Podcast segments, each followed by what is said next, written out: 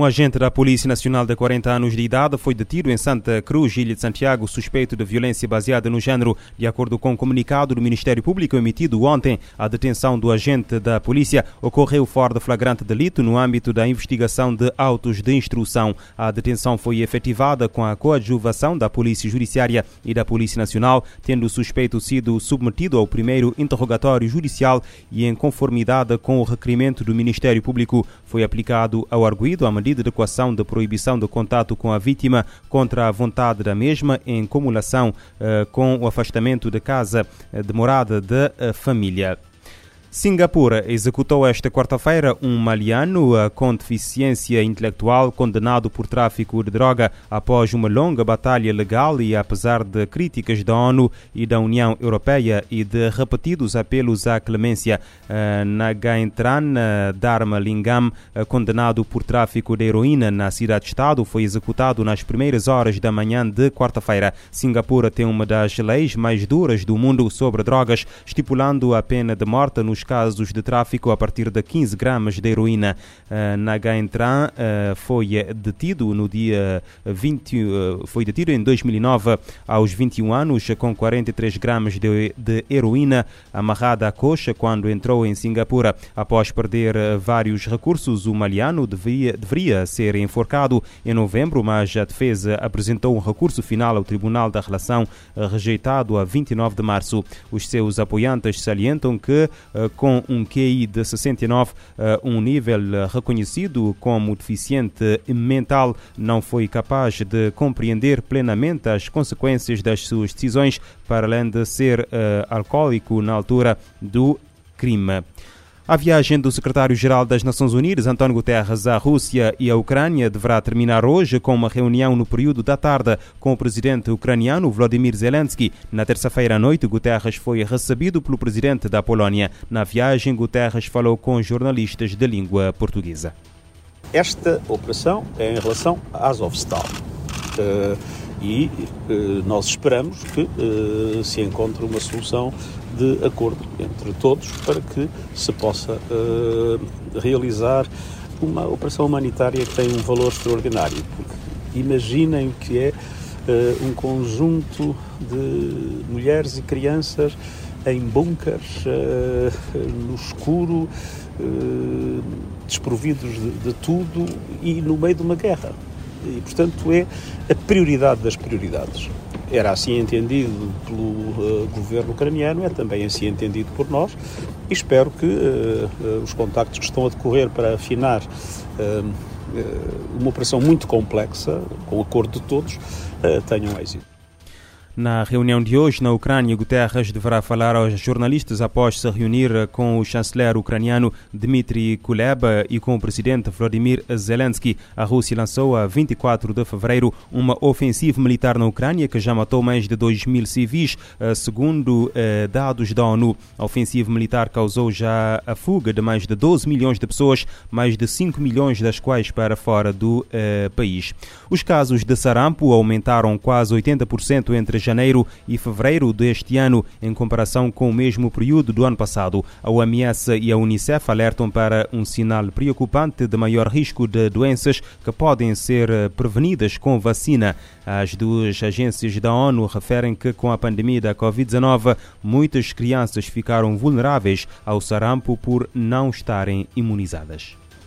Os casos de sarampo em todo o mundo aumentaram 79% em janeiro e fevereiro deste ano, na comparação com o mesmo período de 2021. O alerta foi feito esta quarta-feira pela Organização Mundial da Saúde e pelo Unicef. As agências destacam que este é um sinal preocupante do aumento do risco de doenças que podem ser prevenidas com vacinas, além da possibilidade do surgimento de surtos, especialmente quando milhões de crianças foram infectadas pelo sarampo em 2022. O OMS e Unicef notam que a pandemia de Covid-19 está relacionada à situação, uma vez que aumentaram as desigualdades de acesso à imunização de rotina. Com isso, muitas crianças ficaram sem proteção contra o sarampo e outras doenças. Até este mês, as agências da ONU registraram 21 grandes surtos de sarampo no mundo, a maioria na África e na região leste do Mediterrâneo.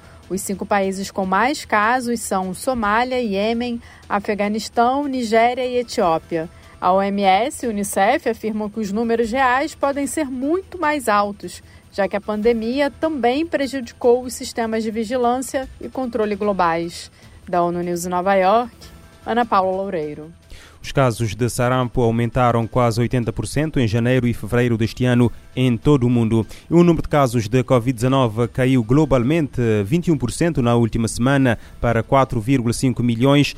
Foram ainda registadas 15 mil mortes pela doença, uma queda de 20% no mesmo período. Os dados constam do relatório divulgado hoje pela OMS. De acordo com o documento da Organização Mundial da Saúde, os casos positivos detectados entre 18 e 24 de abril representam o menor número semanal dos últimos quatro meses e significam que as infecções voltaram aos números anteriores à onda da variante Omicron do novo coronavírus, durante a qual chegaram a ser contabilizados mais de 20 milhões de casos por semana em janeiro. Quanto às quedas, observou-se uma rápida tendência de queda desde fevereiro e o número semanal é o mais baixo desde o início de março de 2020, mês em que o SARS-CoV-2 foi declarado como pandemia pela OMS. Jakarta, na Indonésia, recebe em maio ministros de todo o mundo para debaterem a crise da água. A diretora executiva da Iniciativa Saneamento para Todos do Unicef, Catarina de Albuquerque, revela à ONU News que este será um dos maiores encontros sobre o tema. Os representantes dos países vão criar um plano com passos concretos para alcançar o ODS 6 antes de 2030. A crise da água é o foco de um encontro ministerial que será realizado em maio em Jakarta, na Indonésia.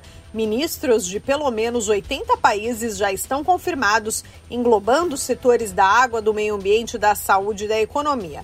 A diretora executiva da iniciativa Saneamento e Água para Todos do Unicef já está em Jacarta e revela que esta será uma das maiores reuniões internacionais sobre o recurso natural. Catarina de Albuquerque contou à ONU News os três temas centrais do evento marcado para os dias 18 e 19 de maio. Para discutir a importância tanto da água e do saneamento para a recuperação da economia, para a recuperação do mundo a seguir à crise pandémica e também para nos ajudar a lidar e adaptar à crise que estamos a sofrer fruto das alterações climáticas.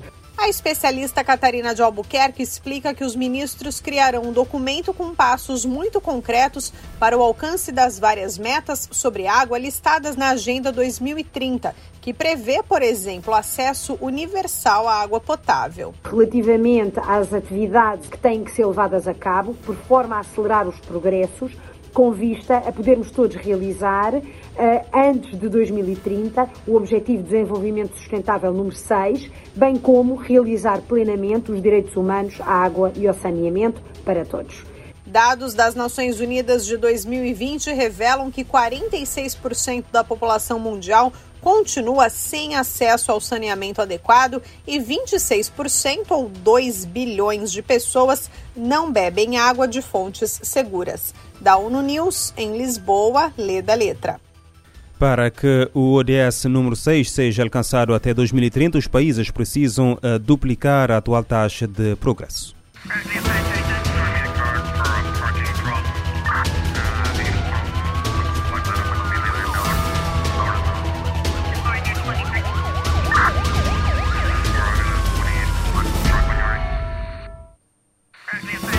SOS. A atualidade numa outra perspectiva. Emergência, polícia, justiça, investigação criminal, as grandes apreensões e as maiores investigações. O mundo como ele é. SOS. De segunda a sexta, às nove da manhã e às sete da tarde. SOS.